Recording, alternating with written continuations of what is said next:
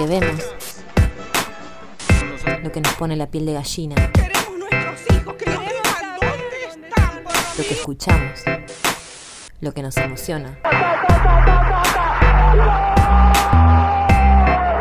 lo que usamos.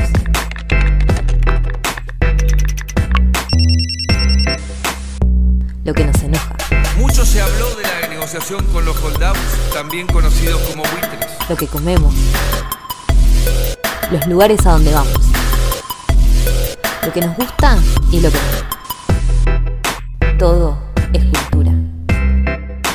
Podcast de cultura del influencer.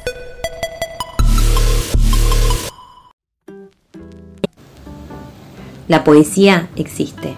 Y cuando la leemos no hay mejor experiencia que hacerlo de la mano de poetas como Mayre Bainera, una salteña de 29 años que acaba de publicar La realidad es más intangible, un poemario en edición digital basado en un cuaderno con textos y poesías manuscritas que se encuentra disponible en la tiendita de La Papa, una revista cultural tucumana. May corre el velo de una sensibilidad plagada de realidades y actualidad. Propone fragmentar el tiempo o ignorarlo si se prefiere. De todo esto y la forma performática y subversiva en la que compone sus obras, conversamos con ella en esta entrevista. Hola May, contanos un poco cómo es tu vida y bueno, cómo es tu vida ahora en la pandemia. Hola Flor, Em, sí, tengo 29, vivo sola y estudio las últimas materias de, de una carrera universitaria que durante un tiempo dejé cuando encontré que me gustaba más escribir y en los últimos años retomé porque esto va a sonar trillado, pero no vives de ensalada. y pensé que era necesario algún tipo de profesión a modo de garantía para pagar mi tiempo libre para escribir. Eh, no es muy diferente de cuando no había cuarentena. Lo que últimamente pensé es que extraño mucho ir a muestras o a actividades de artistas y, pensaba en cómo decimos siempre, ah, en Salta no pasa nada, pero en realidad sí pasan cosas. y yo ex extraño eso porque mis salidas recreativas eran, no sé, ir al a la Buenos Aires, al, ¿cómo se llama? Al MAC, o no sé, el Museo de la UNSA siempre estaba haciendo cosas. Eh, eso. En cambio ahora lo que hago es básicamente estudiar. Creo que estudiar en general tiene un lugar importante en mi vida. Así que mi vida se resumiría en me despierto animada por encontrar algo en algún libro y me acuesto revisando si encontré lo que ese día buscaba o no. Sos recontra prolífera. Ya sé que es un bajón que te pregunten sobre cómo comenzaste a escribir, pero se ve un re proceso creativo en tu escritura. ¿Nos contás? Eh, creo que tiene que ver con que paso mucho tiempo sola, pero hay como un mito del escritor que produce en soledad y tiene que ver con ese escritor que está en la torre de marfil, ¿viste? Pero yo creo que es imposible seguir sosteniendo esa idea de soledad en un mundo con internet, en un mundo con internet y con un teléfono, porque la información está ahí en un buscador, ¿viste? Entonces sí paso mucho tiempo sola, pero también paso mucho tiempo informándome o que yo creo que es como una forma de observar la realidad. Y la realidad que veo no me gusta. Y pensaba que todo ese malestar me sucede con palabras, ¿viste? Y mm, quizá escribir es un poco eso, es un poco contar a ver dónde están mis amigos los que se sienten, los que se pueden reconocer en ese malestar, que yo creo que, no sé si es general, pero que es a propósito de cosas que todos, que todos tenemos a la vista. Em,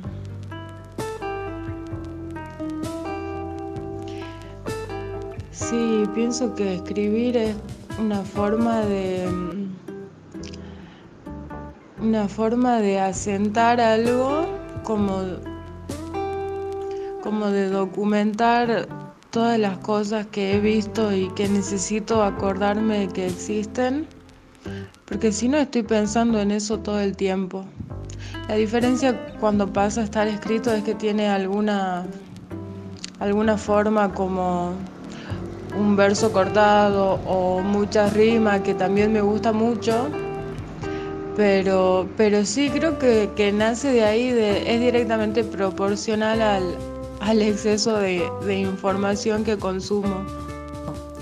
Contanos sobre tu nuevo libro, La realidad es más intangible. Cuando escribo, escribo de dos formas. Una, que es los poemas que publico en redes. Y otra, y a la vez, digamos, tengo un cuaderno donde voy escribiendo otras cosas. Em, que no las escribo de la misma forma. Lo que escribo en redes lo escribo cuando sé que lo voy a... porque sé que lo voy a publicar ahí, pero los otros poemas, los de los cuadernos, eh, qué fea Memoria la de los cuadernos. Me hace acordar a esta gente que, que se había inventado la causa de los cuadernos. Borra eso. Ponele lo que escribo en un cuaderno. la puta madre, ya me perdí. Y escribo otra parte en un cuaderno, decía entonces este libro sale de ahí. Es un cuaderno que empecé a escribir en diciembre del año pasado, noviembre, y que mm, tenía, no tenía forma de poema, sino que tenía forma de mm, escritura automática. Y entre tanta basura de escritura automática, eventualmente había algo rescatable y eso que rescaté es las realidades más intangibles. Eh, había casi terminado las hojas de ese cuaderno y en un momento dije, bueno, lo voy a pasar a limpio y estaba tipeándolo, descartando todas las páginas de cosas insalubres y tipeando lo que me parecía que más o menos funcionaba. Y en un momento me escribe un amigo, Mario Flores, y me dice, che, ¿tenés algo para publicar? Y me contó que hay una revista, o sea, que había la revista, yo ya sabía.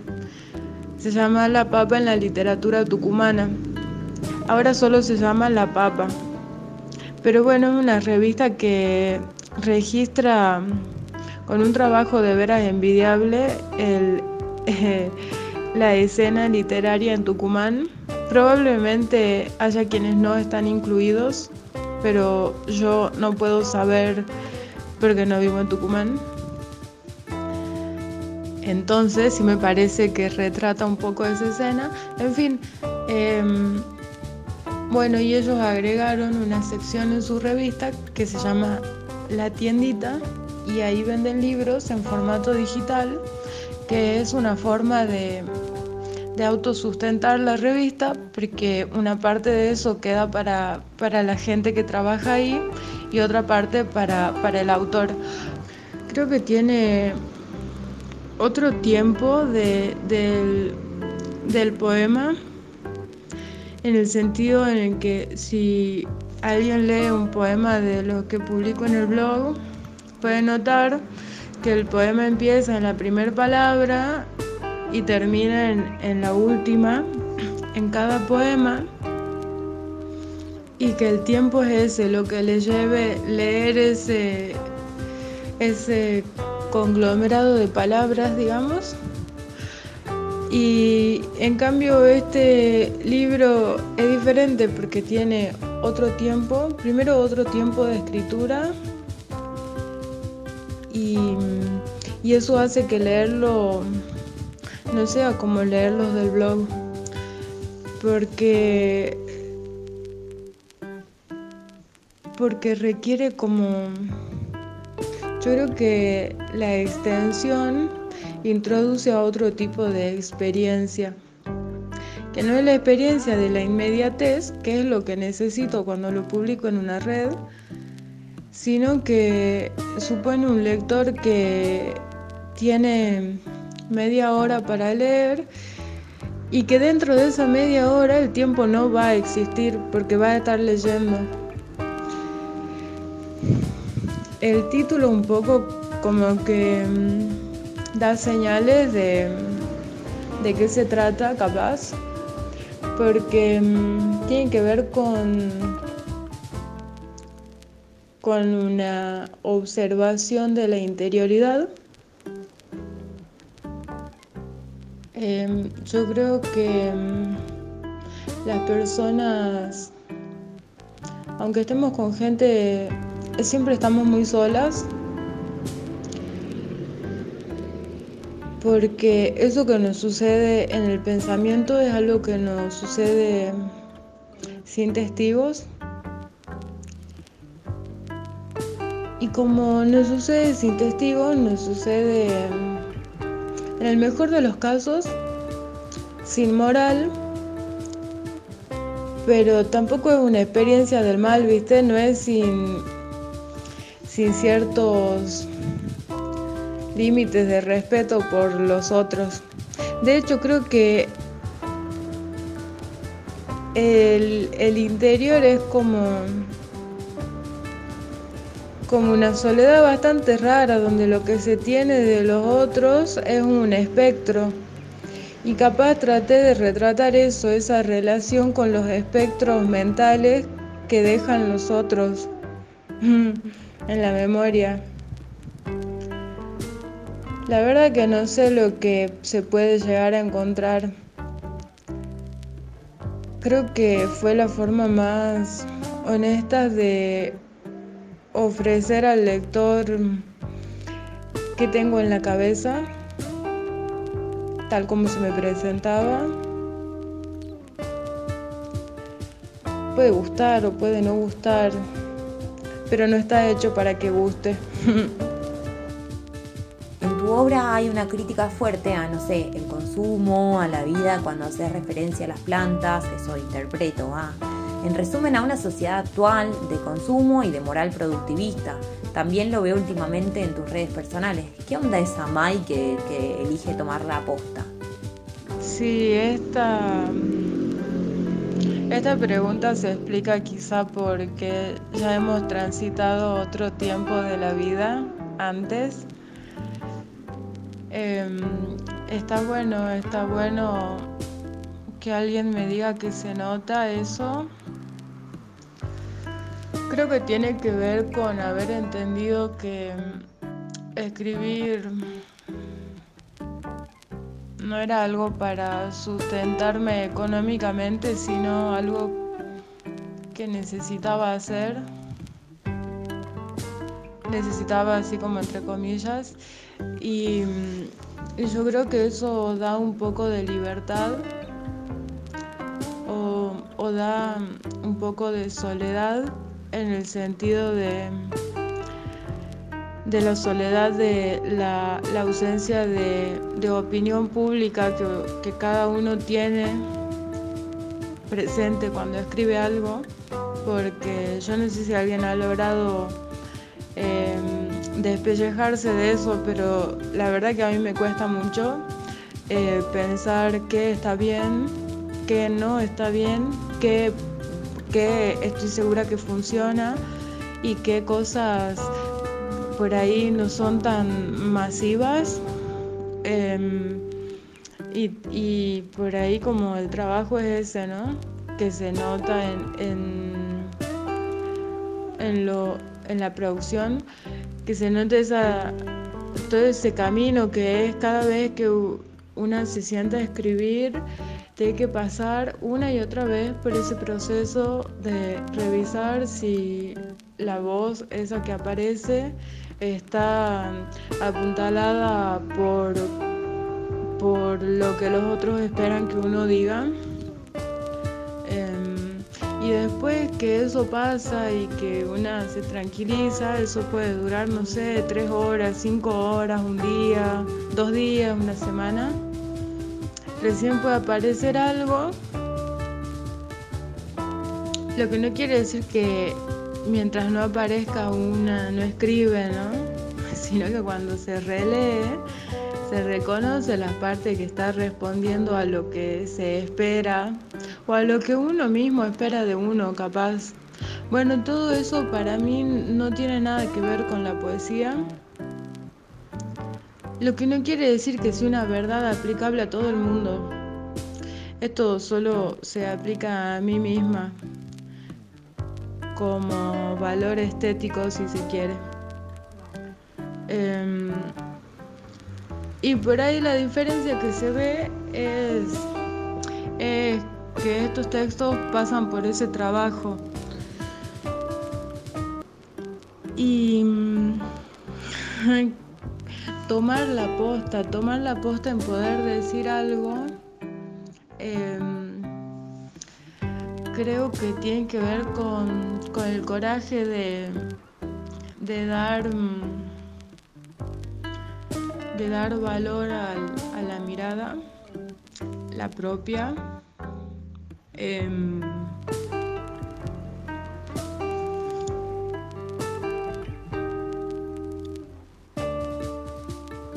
creo que por ahí los temas que toco son los que más de cerca me atraviesan. Con lo cual no son los temas más urgentes, pero sí como que tengo la tranquilidad de que son los temas más sinceros.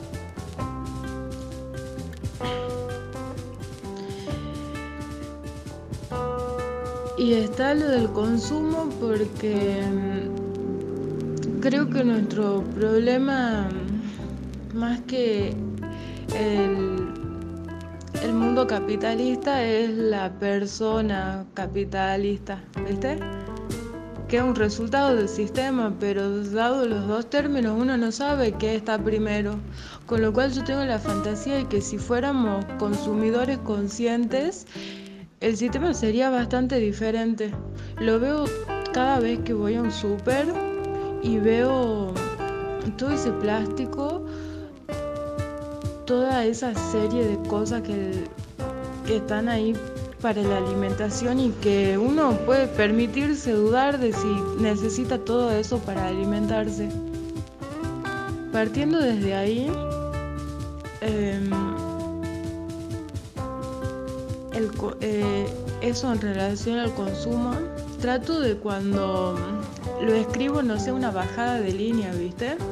Y que tampoco sea, uh, los que consumen son los malos, porque yo también consumo, pero eso, como tematizar eso, porque existe, porque está ahí, porque me molesta.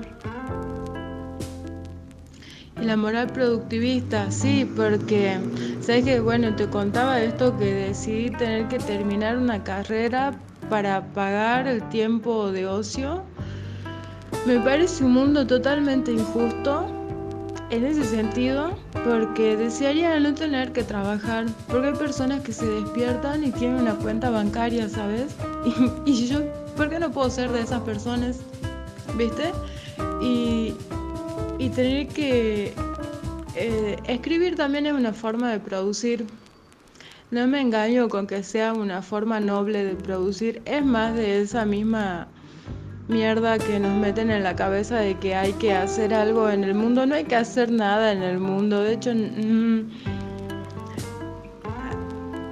desearía poder desaparecer, ¿viste? Pero nada, tengo este cuerpo de materia que está aquí y en fin, de alguna manera me llega esa necesidad de, por un lado, de mostrar y por otra de, de dejar marcas de que estuve aquí, que es bastante discutible. Y bueno, por último quiero que hablemos de los espacios para las pibas en la literatura, en las publicaciones y en la poesía. ¿Es un espacio visible? Yo creo que el lugar existe, pero existe porque hay muchas mujeres luchando para que para conformarlos. De hecho, figúrate que hay hasta la necesidad de que hayan espacios que solo sean para mujeres. ¿Entendés? Está bueno, pero quiere decir que estamos muy mal, porque si eso es necesario, entonces la otra cara de esa moneda es que hay algo que ha hecho que eso sea necesario y mientras eso siga existiendo, o sea, que existan lugares solo para mujeres, es solidario de que hay lugares donde a las mujeres no se no, no, no tienen el mismo lugar que cualquier persona, ¿viste? Mujeres, disidencias. Eh, es difícil desarmar ese conjunto de ideas en relación a algo. Incluso para mí, yo creo que es un trabajo que se hace cada vez que se te presenta algo y a la par de, de esa experiencia se te presenta una, una idea preformada que la reconoce como preformada porque es algo que se te presenta como como que no lo podés discutir, como una verdad que no sabes de dónde la sacaste y que no podés eh, rebatirla porque todo indica que es cierta. Yo así reconozco mis prejuicios. No vivo sin prejuicios, pero trato de que cuando hable con los otros no estar mirándolos desde ahí, ¿viste? Eh, y después, en tercer lugar, también como respuesta, que mm, al momento de escribir, la verdad que me da una fiaca tener que explicar que soy una mujer y que tengo el mismo derecho a decir que cualquier otra persona, porque antes soy una persona y todo eso me no, no me prendo ahí, porque yo creo que ya se ha hecho suficiente barullo como para que se entienda que todo eso no tiene por qué ser una carta de presentación, no porque no sea válido, sino porque no puede seguir siendo tan indiferentes a algo que no se puede negar, ¿viste? Por eso quizás no se ve esa vertiente feminista en mi producción, porque la verdad que si tuviera que decirlo, tendría que quemar algunas cosas. Prender un fuego, como dice la Bertoldi. Pero... ah, temas que exasperan, ¿viste? Eso. Decir que los lugares existen, pero nada nos garantiza que, que no estén llenos de prejuicios. No sé si se podrá esperar algo diferente. Desearía que sí. Podcast de cultura del influencer.